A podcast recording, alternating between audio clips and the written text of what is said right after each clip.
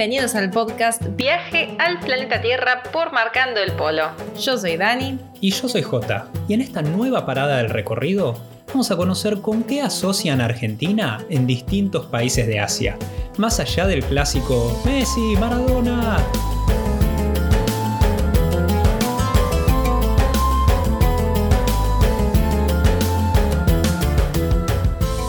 Hace solo un par de semanas atrás Argentina salió campeona en fútbol de la Copa América y empezaron a circular muchos videos de los festejos, nosotros publicamos varios y llamaron muchísimo la atención.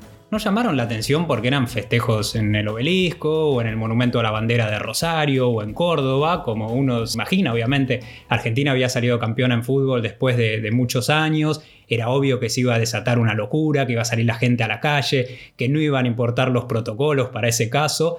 Eso no es lo que llamaba la atención. Llamaron la atención porque esos festejos que nosotros estuvimos compartiendo en Instagram y se vieron en noticieros, se vieron en distintos medios, no eran en Argentina. Eran en lugares, en especial en un lugar del que nosotros siempre hablamos mucho, del que hemos hecho un episodio del podcast porque estuvimos también ahí en ese país que mucha gente no lo asocia con Argentina, no sabe cuál es el vínculo con Argentina, es un país que está lejos, que está en Asia, que no es muy conocido, incluso que muchos ni siquiera habían escuchado antes nombrar. El lugar del que, del que les estoy hablando es Bangladesh. A nosotros no nos llamó la atención, no nos tomó por sorpresa estos festejos que hubo en Bangladesh desmedidos. La verdad que eran casi tan grandes como los festejos que se veían acá en Argentina. Yo creo que este incluso había más locura que acá. Sí, incluso, incluso más, porque se veían cosas descomunales antes y después del partido y se vieron durante toda la Copa América. A nosotros no nos llamó la atención porque estuvimos en Bangladesh y porque entendimos y vimos en primera persona y lo sentimos especialmente cómo es que, quieren tanto a Argentina, por qué quieren tanto y la locura que se, desata, que se desataba cada vez que nosotros le decíamos nuestra nacionalidad. Exacto, incluso había grafitis, o sea, murales enormes en Dhaka, en la capital de Bangladesh, alentando a Argentina, porque justo caímos después del Mundial. Habíamos llegado, sí, poco tiempo después del Mundial y había banderas colgadas por los balcones de Argentina, camisetas de Argentina por todos lados y cada vez que le decíamos Argentina era realmente una locura. Ya después no sabíamos si seguir diciéndolo o no porque eran fotos y no era época de smartphone, no era, sí, si veían había eh, teléfonos con cámara, no era el boom de teléfonos con cámara como hay ahora, pero igualmente nos pedían fotos, querían, nos han llegado a decir a pedir una foto diciendo si podían sacarse con nosotros porque nunca iban a poder tener cerca a un jugador de la selección argentina y nosotros era lo más cerca que podían estar. a ese nivel. Éramos el premio consuelo. Claro, bueno, no, no, puedo tener a Messi, a Di María, aunque sea lo, tengo, los tengo estos dos. Pero lo que sí era esperable, o sea, eso nos agarró por sorpresa cuando fuimos a Bangladesh, pero estamos acostumbrados a que asocien a Argentina con Messi y Maradona. Y algunos, un Riquelme, un Tevez, un Agüero. un Agüero, Di María. Pero siempre relacionado con el fútbol, ¿no? Es es verdad, yo no, no banco para nada el fútbol, quiero aclararlo, pero es verdad que debo reconocer que nos abrió muchísimas puertas. Nos hizo más fácil el cruce de varias fronteras. No es que nos dejaron pasar porque Messi Maradona, pero sí que rompió el hielo. Muchísimas veces, sí, muchísimas veces en lugares donde tengo recuerdo de una frontera en Vietnam que la verdad que los militares de esa frontera no era una frontera muy concurrida que recibiera muchos turistas. Qué raro pasando por fronteras que no pasa nadie. claro, y ahí llegábamos nosotros y al principio estaban bastante serios.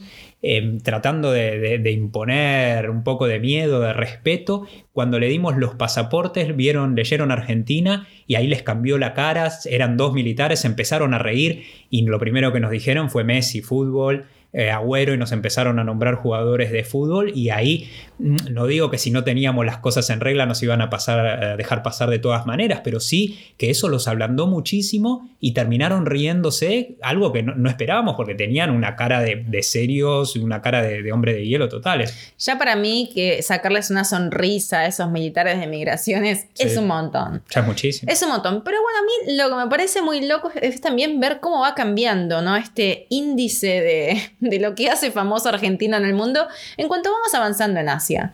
Porque mm, muchos sabemos que en Asia no son fanáticos del fútbol en todos los países, que hay países que sí, países que no le dan bola, pero para nada. Sí. Como es el caso, por ejemplo, de Filipinas. A ver, nosotros Sí. ya tuvimos la oportunidad, con mucho trabajo también, de recorrer la mayoría de los países de Asia. La mayoría fueron en nuestro proyecto Eliminando Fronteras, en el que cruzamos Asia de punta a punta, ¿no? De Filipinas hasta Turquía. Y ahí fueron cambiando las reacciones de la gente cuando decíamos que éramos argentinos. Entonces, ¿qué les parece si en este podcast los invitamos a hacer un recorrido distinto por Asia de punta a punta, pero viendo cuáles fueron las reacciones de la gente país por país? Vamos a hacerlo a dedo este recorrido. Vamos a hacerlo a dedo, que aparte viajando a dedo es como que tenemos muchísimas más reacciones. Claro. Entonces empezamos, como no, por Filipinas, donde empezamos el viaje de Eliminando Fronteras. Llegamos a Filipinas en 2013. Febrero del 2013 nos quedamos durante un mes. ¿Y qué pasó en marzo de 2013? Dos meses nos quedamos. Dos meses. Es verdad, nos quedamos dos meses. la bici. La, la- la bici. Sí. La bici era por un mes y la extendimos por un mes Sí, más. sí, tenés razón, tenés razón. ¿Qué pasó en marzo de 2013? Y yo ya lo sé, pero a ¿Qué ver, la gente vas a dejarlo, a dejarlo Eh, recordar. es difícil, es Marzo de 2013 tiene que ver con la religión, tiene que ver con. eh, a ver, quiero darles alguna pista, pero sin decirles. Con Argentina, con, con la humo. religión, con la religión católica, que Ya es la está, religión principal de Filipinas. El 80% de la población filipina es católica. Esto llama la atención en Asia. llama la atención en Asia. Esto es legado español, 400 años de, de bajo, bajo siendo colonia española, tuvo Filipinas o Filipinas, como le dicen ellos, porque en el, en el eh, abecedario filipino, no, no, en el idioma filipino, no usan la F. No tienen el sonido de la F, entonces es Filipinas y los filipinos se llaman así. Es muy Filipinos. loco que en Filipinas Sí. no haya F. No haya F, es la P. Filipinas. Y hablando de P, ¿quién asume en marzo de 2013 en, eh, Es- en, en el Vaticano? Esa conexión que le hiciste hablando de. P, papá, papa. El Papa P- Francisco. PAPA, el Papa Francisco, Jorge Mario Bergoglio.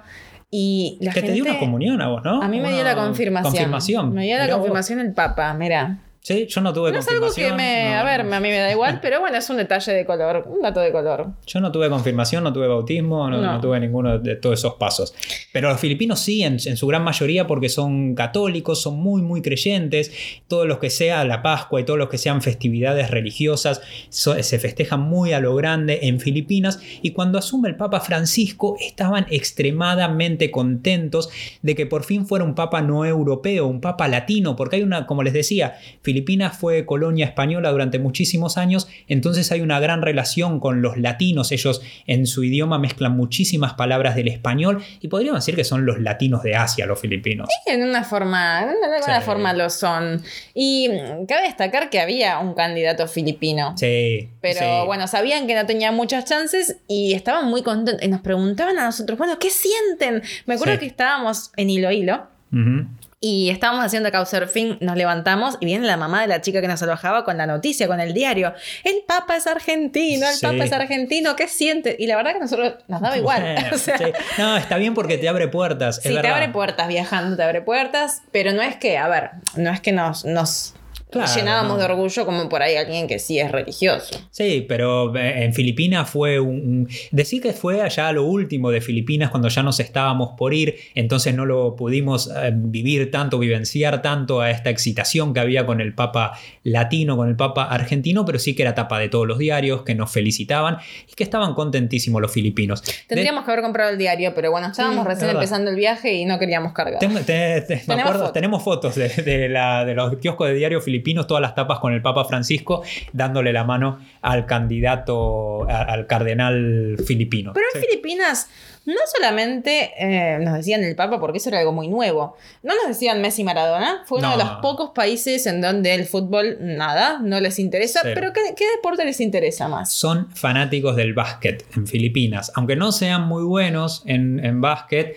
en Asia sí, dentro de todo lo, lo pueden ser, en el sudeste asiático son potencia, pero ellos son muy fanáticos, es el deporte número uno cuando vas caminando por las calles, como acá se ve las canchitas de fútbol y, lo- y la gente jugando al fútbol, allá se ve jugando al básquet. Entonces, ¿cuál era la referencia número uno cuando le decíamos Argentina? El Manu. El Manu. Manu Ginóbili, nos decían muy felices. Es el deporte más popular por lejos y era el personaje que generalmente nos nombraban cuando nos subíamos al camión y, decíamos Argentina, el camionero por lo general nos decía Ginóbili.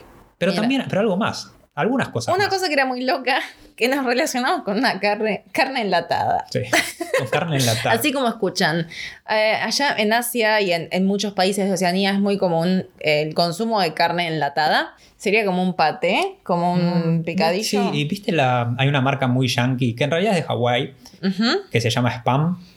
como Yo la no conozco, pero deseado. acá no se conoce. ¿Hubo en algún momento? En los 90 por Capaz ahí, que ¿no? sí, eh, capaz que hubo, puede ser, puede ser. Una porquería, obviamente, una cosa industrial envasada.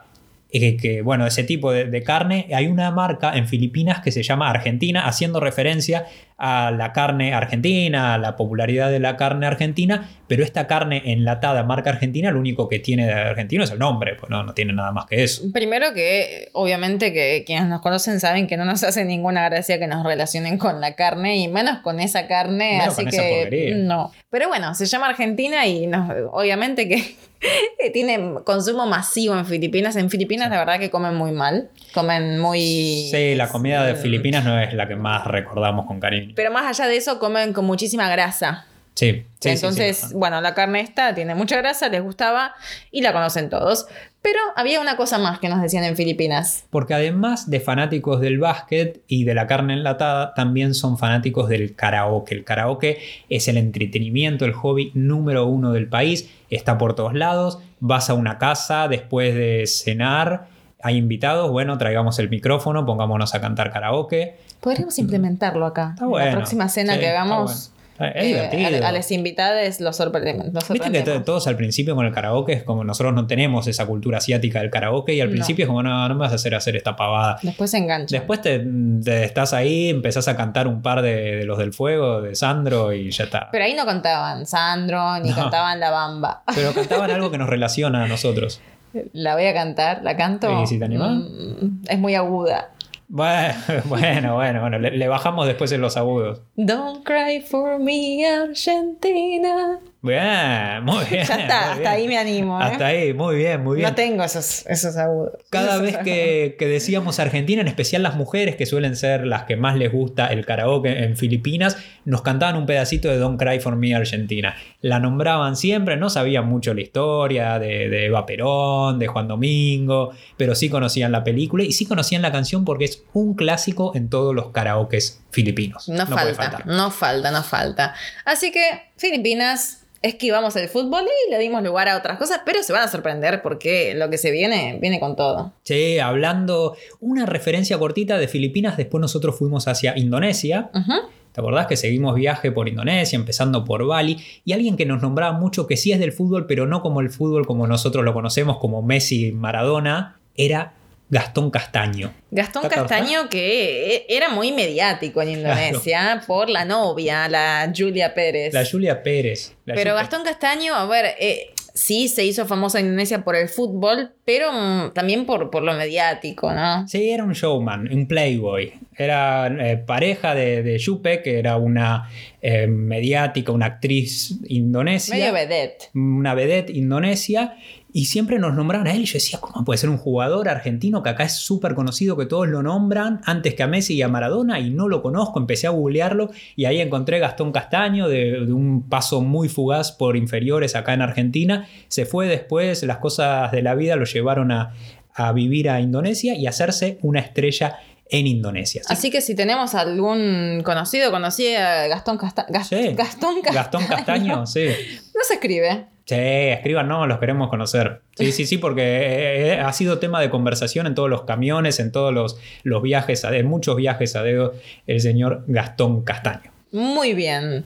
Seguimos viaje. Dale. Vamos a China, Japón y Corea del Sur. Mandamos este, Asia Oriental. esta trilogía ahí. Asia Oriental tienen muchas cosas en común y también las cosas en común que tienen es cómo relacionan a Argentina. Y algo que nos caracteriza en esta zona, en el lejano oriente, es el tango. Sí, les encanta. Bailan mucho, ¿eh? Bailan mucho. Hay mucho trabajo para profesores y profesoras argentinos que están viviendo allá, sobre todo en Japón, que el tango es furor, pero furor, furor, furor mal. ¿Saben cómo son los japoneses de apasionados con cada cosa que hacen? ¿Y cuál en serio se lo toman? Entonces, un japonés no puede tener un hobby para tomárselo a la ligera. Un es que nunca japonés- se relaja un japonés. No, El japonés lo toma como se toman a su trabajo.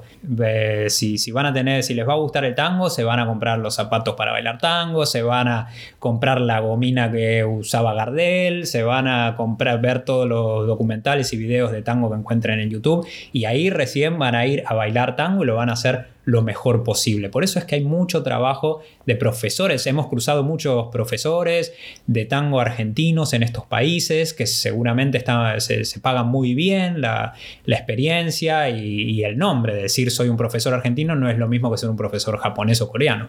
Ahora nos ven trabajando de profesor de, tango, en Japón. yo no, me, veo. ¿eh? Yo he tomado clases de tango, pero admiro muchísimo a la gente que baila bien porque es muy complicado. O sea, a mí. Eh, sí, claro, sí, a todo el que baile mejor que yo lo admiro en, el tango. Soy un gran bailarín, pero de otros ritmos, pero no del tango.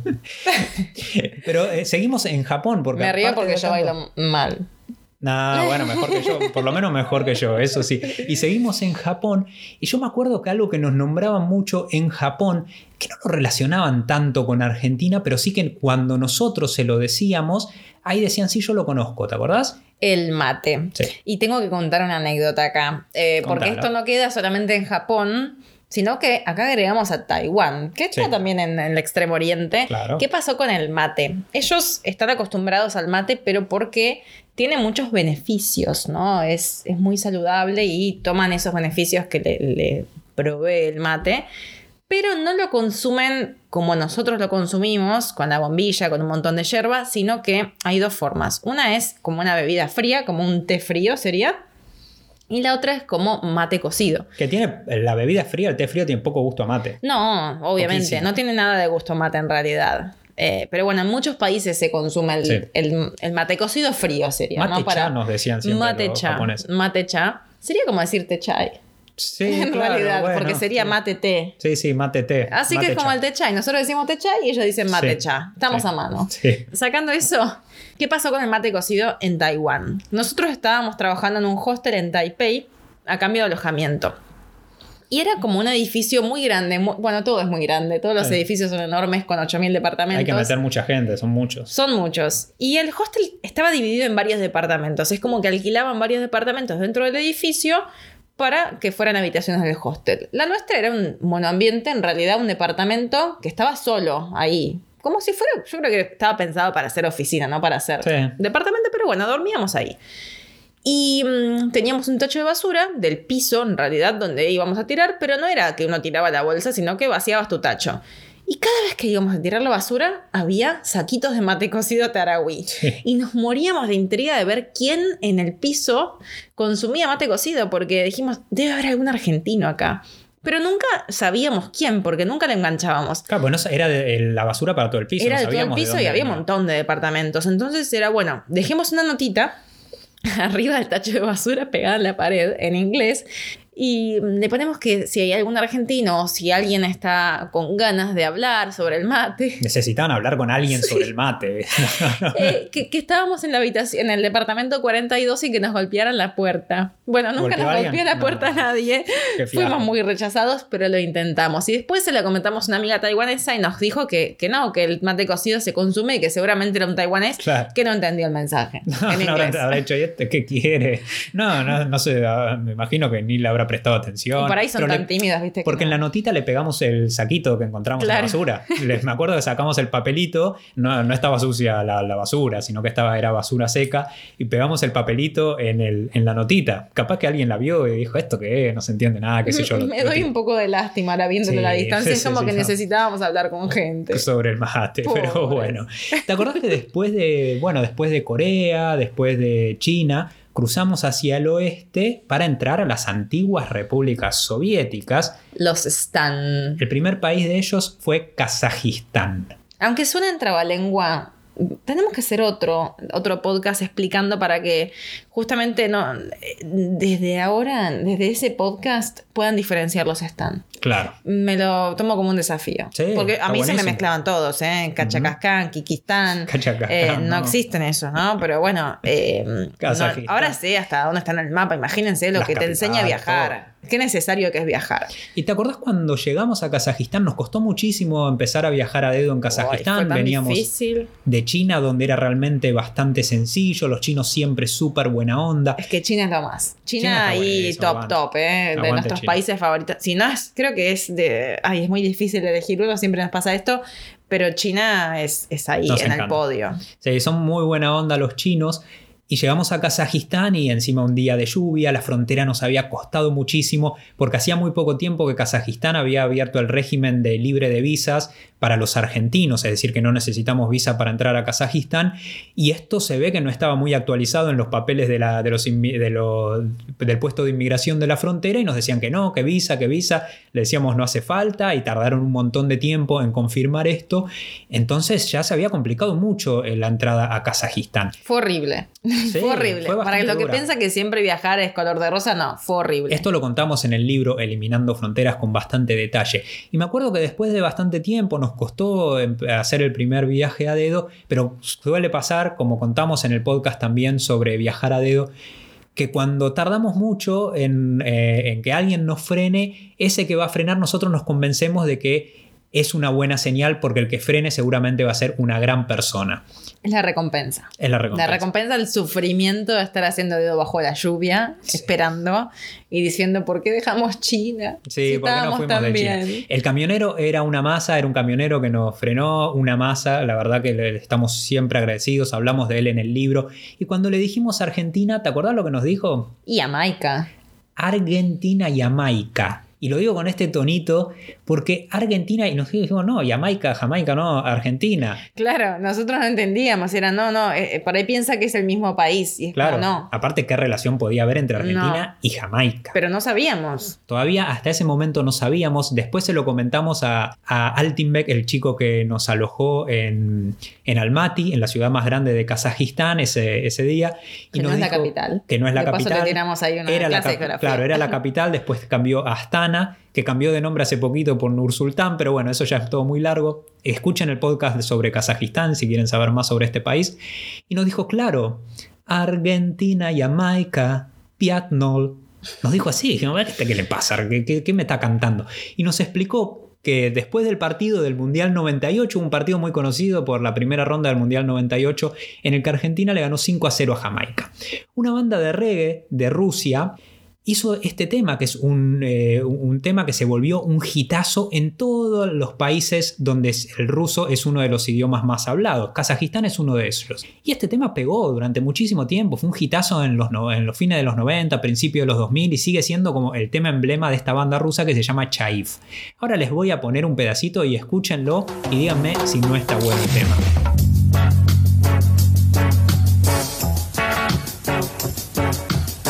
Сегодня солнце зашло за тучи, сегодня волны бьют так больно. Я видел, как умирала надежда и майки, моя душа плачет. Зачем ты стучишь в мои барабаны? Зачем ты танцуешь под мои барабаны? Зачем ты поешь мою песню? Мне и так больно.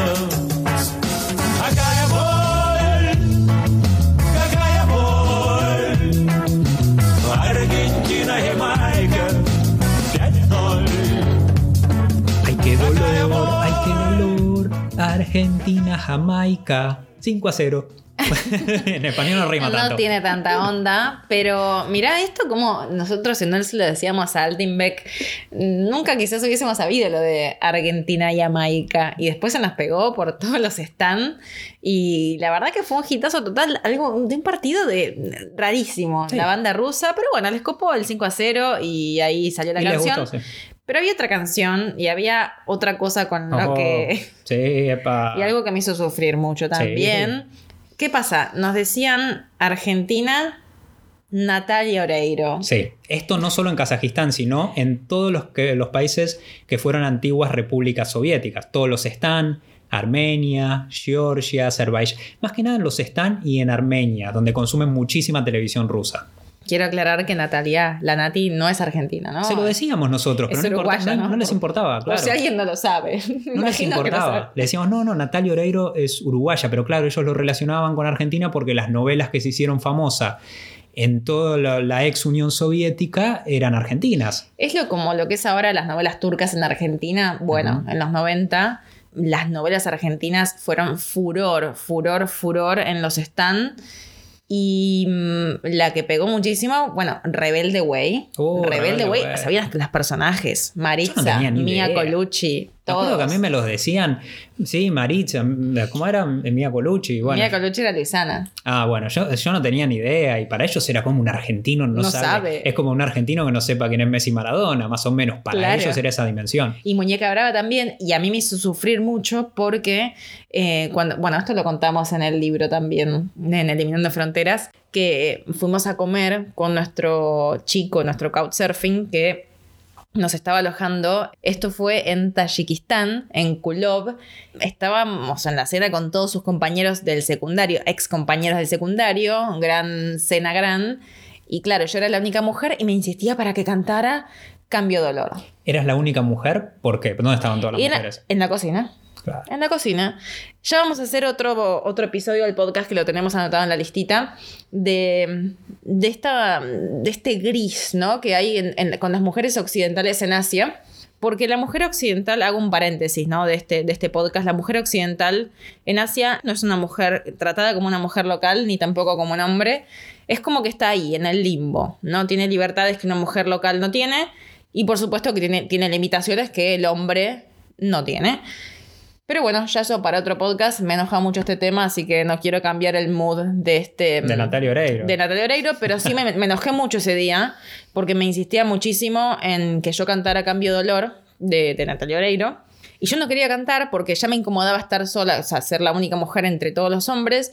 Y además me enojaba muchísimo cómo trataba él a su esposa porque no le dejaba ni siquiera a J acercarse a su esposa, ni siquiera para hablarle. Él nunca la vio. No, yo nunca, la vi. vio. Vos sola la vi. Yo sola la vi en la cocina porque me dijo, ¿querés ver a mi esposa? Entonces me enojaba muchísimo que eh, él no dejara a Jota ver a su esposa, ir a hablarle y a mí me hiciera cantar frente a todos. Bueno, yo me negué a cantar, al final le pusimos los puntos, tipo, no, te dije que no. Pero bueno, fue una situación un poco tensa. Pero bueno, volviendo al tema de Nati, eso ya lo voy a dejar para otro podcast, así me descargo.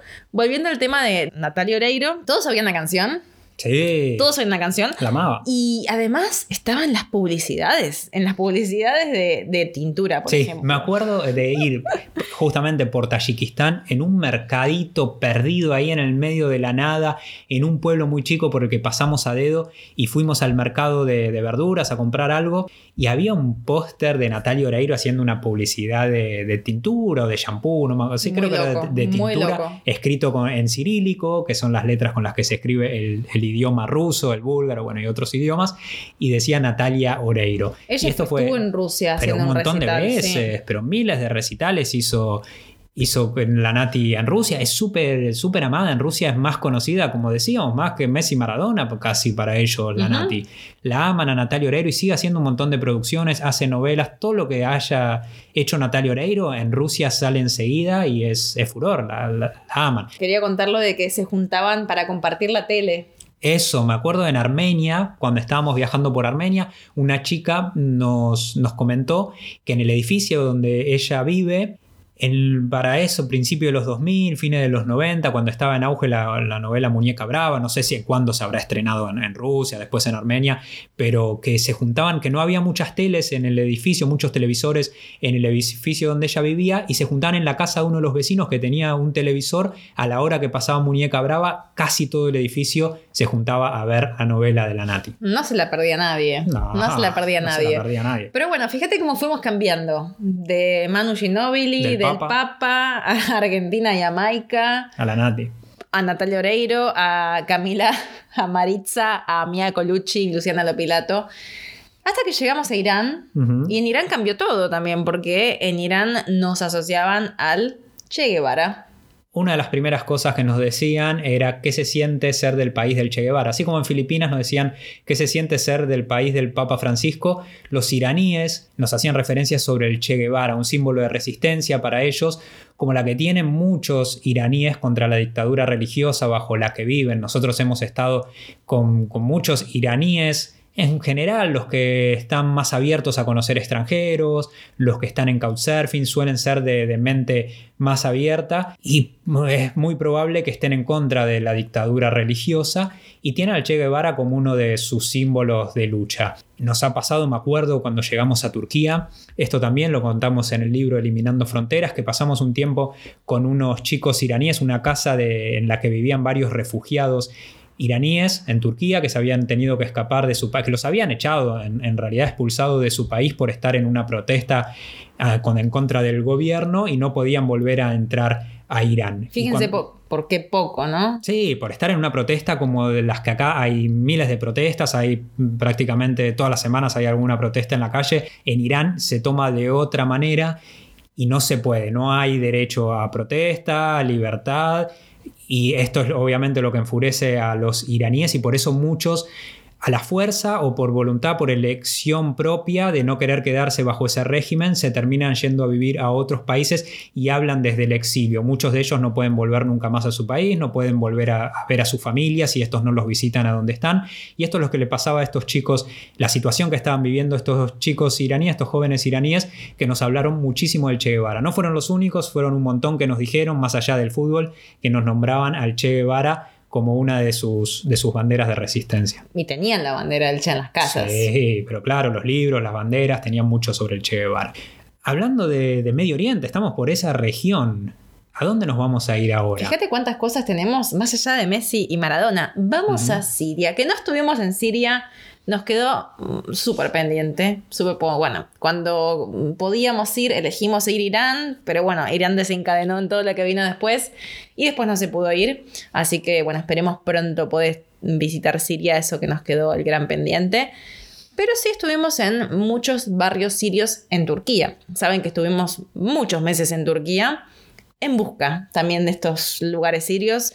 Estuvimos en Izmir, que es donde, bueno, estuvimos alojándonos en el barrio sirio de Izmir y también en Estambul visitábamos muchísimo el barrio sirio también. Cuando estuvimos en Izmir en 2015 recorriendo Turquía y los barrios sirios, fue uno de los momentos picos de la crisis humanitaria en Siria, muchas familias escapando por la guerra hacia Turquía, que era el paso intermedio para antes de poder entrar a Europa, de poder salir de la locura en la que estaban viviendo, de esta pesadilla, y desde Izmir salían los botes hacia Grecia, hacia la isla de Lesbos y después poder con mucha suerte entrar a, Europa. No todas las familias obviamente los podían hacer, así que fue una, realmente fue un momento muy duro estar en ese lugar, aprendimos muchísimo, nos enseñó muchísimo, era un momento de una, una crisis mundial, seguramente ustedes se acuerden de todo lo que, es, que sigue pasando en realidad, pero 2015 fue un año bastante trágico en este contexto. Llegamos, caminábamos por los barrios sirios, encontramos muchas familias sirias recién llegadas, muchos sirios que abrían algunos puestitos informales y muchos que ponían por ahí sus mantas en las calles y vendían productos sirios que habían podido conseguir para los que recién estaban llegando. ¿Y te acuerdas cuál era uno de los productos que más se veía en esas mantas, en esos negocios a los que entrábamos a preguntar, a comprar algo? Créanlo no, era la yerba pípore. Sí, Cruz de Malta también. Cruz de Malta también, pero la pípore pasión, Sí, la piporé les encanta. Le decíamos Argentina. que es la yerba de los matemáticos. Sí. Pi. Por, eh, eh, buenísimo el chiste. No, es muy bueno. Es muy bueno. sí, para entender. no se lo podíamos es decir a los la sirios. una de la mañana. Este, este chiste no se lo podíamos hacer a los sirios porque no, no lo enganchaban. Pero, pero bueno, era. Sé que ustedes se están riendo del otro lado. Sí, es buenísimo. Piporé, ¿se entendió, no? Bueno, cuestión que, cuestión que veíamos la yerba piporé y la yerba cruz de Malta, entre otras, y lo que nos decían ellos cuando nosotros le decíamos Argentina, nos decían Argentina piporé o Argentina mate, y se ponían súper contentos y sacaban las bombillas y sacaban el mate y por ahí preparaban o, ellos mismos, los sirios, estaban tomando mate. Era realmente fabuloso, tenemos varias fotos en, en la publicidad. Cuando pongamos este, este podcast en Instagram, vamos a poner una de esas fotos que tenemos con algunos de los sirios que nos encontramos y nos han mostrado sus, sus materos. Lo toman, a ver, no llegan al extremo de Extremo Oriente, justamente, en el que toman mate cocido, sino que toman mate con bombilla, pero en miniatura. Sí, También tiene que ver con el costo de la yerba, porque era bastante cara, entonces no pueden gastar tanta yerba por cada mate. Además que no comparten. No, no, no suelen compartirlo. Hay algunos Ya que se sí, veía venir el COVID. Claro, ya se anticiparon al COVID, por lo general lo toman en, en tacitas chiquitas. La, la de té, ¿no? La chiquita de té turco sería. Claro, y cada uno toma con su bombilla, que nos hemos traído una bombilla de estas de Turquía porque son muy graciosas, son como una bombilla de, de copetín, son Claro, chiquititas. es mini, mini, mini. Entonces es todo mini. Pero ¿cómo es que llega el mate a Siria? ¿Cómo es que los sirios terminan siendo, esto es un datazo, que es Siria, el importador número uno del mundo de yerba argentina. Datazo. ¿Sabías? Más que España, más que Estados Unidos, que está lleno Lejos. de argentinas, de uruguayos. No, es Siria. La cantidad de yerba que consumen es un montón. El 78% de la producción argentina que se exporta va para Siria. 78%. Y mucha también va a Líbano. En total son, es como 83% de la producción argentina va para esos países. Segundo, bastante lejos está Chile. Y después viene. ¿Sabes cuál es el primero de Europa? ¿Cuál? ¿Mm? Podría pensar España. Yo diría España. No, ¿Italia? tampoco. ¿Cuál? Es Francia. El principal importador. ¿Francia? Sí, principal importador. ¿La eu- France? La France, principal importador europeo de yerba argentina. Pero vuelvo a lo que les estaba contando sobre cómo es que los sirios terminan tomando mate. ¿Qué pasó? Principio, fines del siglo XIX, principios del siglo XX, hubo una gran oleada inmigratoria de gente venida del imperio, de la, eh, en aquel entonces imperio otomano a la Argentina. La mayoría eran sirios y libaneses. Mucha de mi familia. No sé si la gente sabe acá que yo vengo de familia siria. Por eso Elias, tu apellido, Elías. Elías, Claro sí. que sí. Cuando llegaban a ellos los anotaban como turcos porque tenían documento, tenían pasaporte del Imperio Otomano, entonces se le ponía turcos en, eh, en la cartilla de, de ingreso al país. Y se los empezó a llamar así, a todos los sirios, libaneses, a muchos que no tienen nada, que no son turcos, pero se los llama de todas maneras turcos. A mi papá turco- le decían el turco. Claro, a tu papá le decían el turco, el turco Mohamed, el turco Menem, bueno, entre, entre tantos otros. Recién en el censo del 47 en Argentina empezaron a aparecer por primera vez la distinción de quiénes eran sirios, quiénes eran libaneses, cuáles eran los turcos reales y se dieron, pues, nos dimos cuenta de que eran muchísimos los sirios y libaneses, muchísimos más que los turcos en realidad. Exacto. Toda esta comunidad siria enorme y libaneses empezaron a tomar mate acá y les gustó la costumbre. Les pareció una buena idea, les gustó, ellos tienen el ritual del té, obviamente, que se toma muchísimo en todo Asia, y la llevaron de vuelta para Siria cuando empezaban a volver. Dijeron, vamos a llevar esto de vuelta. Llevaron la yerba, llevaron el ritual del mate, y a los sirios de allá que se habían quedado en su tierra les encantó. Dijeron, pero esto está buenísimo, es casi tan bueno como nuestro té y como nuestro café.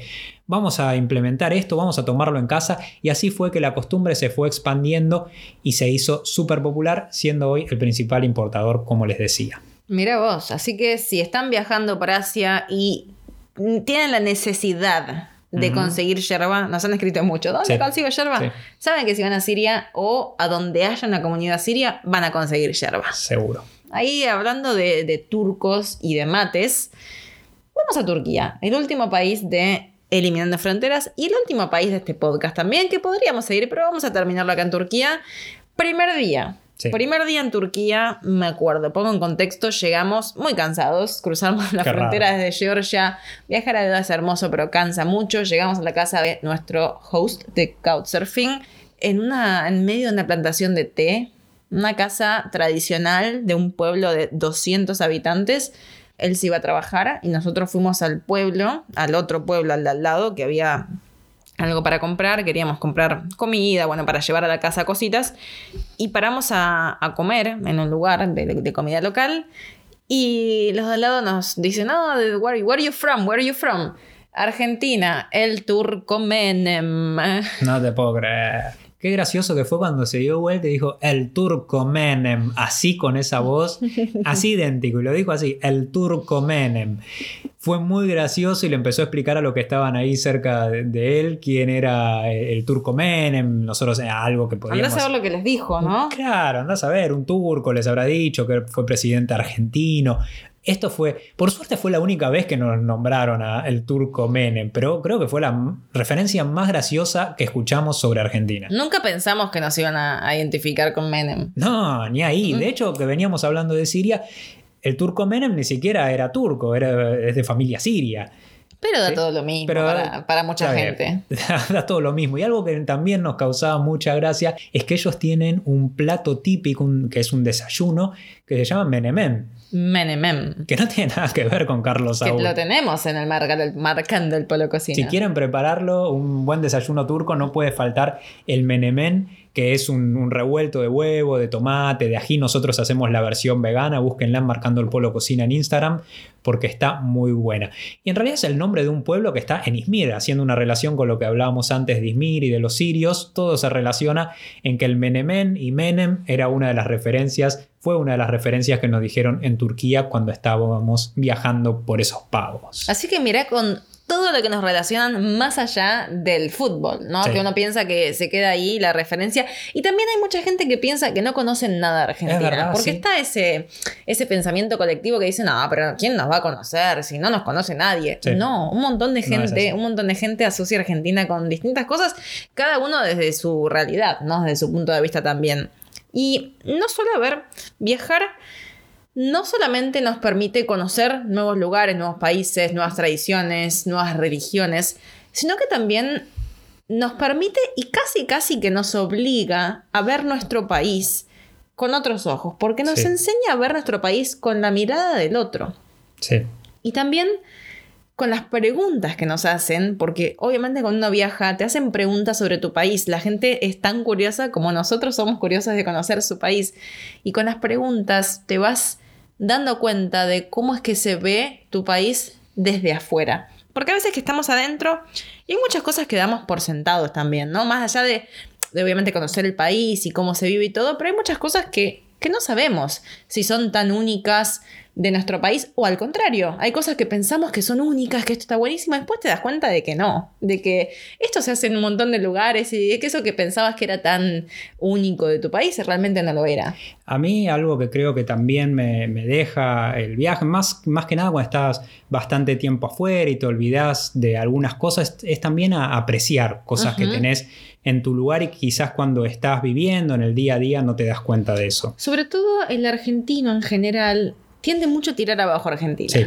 El argentino que se va afuera, y esto nos duele muchísimo, que te dicen, no, no, en Argentina no se puede vivir, en Argentina no hay futuro, en Argentina esto, en Argentina lo otro, cuando en realidad hay muchísimas cosas excelentes y que a veces hay cosas que obviamente que uno quizás hubiese preferido crecer en otro contexto, pero bueno, fue el contexto que, el- al que uno le tocó y es el país que tiene, pero de todo eso se sacan un montón de cosas positivas. Y hablando de lo positivo que me hizo, que nos hizo ver viajar por otros lugares y del contexto, algo que noté viajando, especialmente viajando por Europa, es la capacidad de, de resiliencia que tiene el argentino, de sobreponerse a los golpes, sobreponerse a las crisis por el contexto en el que vivimos, por la economía en la que vivimos, por estar acostumbrados a todas estas bofetadas, lamentablemente, y salir adelante a pesar de todo eso.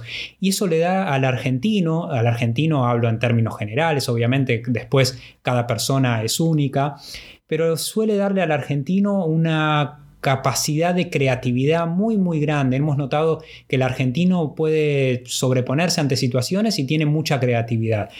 Lo notábamos viajando por Europa, viajando por España, me acuerdo que le llamaba mucho la atención a muchos españoles y algo que nos repetían mucho sobre distintas cosas que, por ahí hacíamos. Estábamos nosotros presentando nuestro libro Eliminando Fronteras. Era todo organizado por nosotros. No es que tenemos una editorial que nos consigue los lugares donde hacer las presentaciones, nos hace las publicidades para que llegue gente, para que nos vean que nos pone todo el equipamiento necesario, un proyector, un- una computadora, lo que sea, equipo de sonido para hacer una presentación, sino lo que, que lo hacíamos todos nosotros y ni lo dudábamos en hacerlo y nos parecía lo más normal del mundo.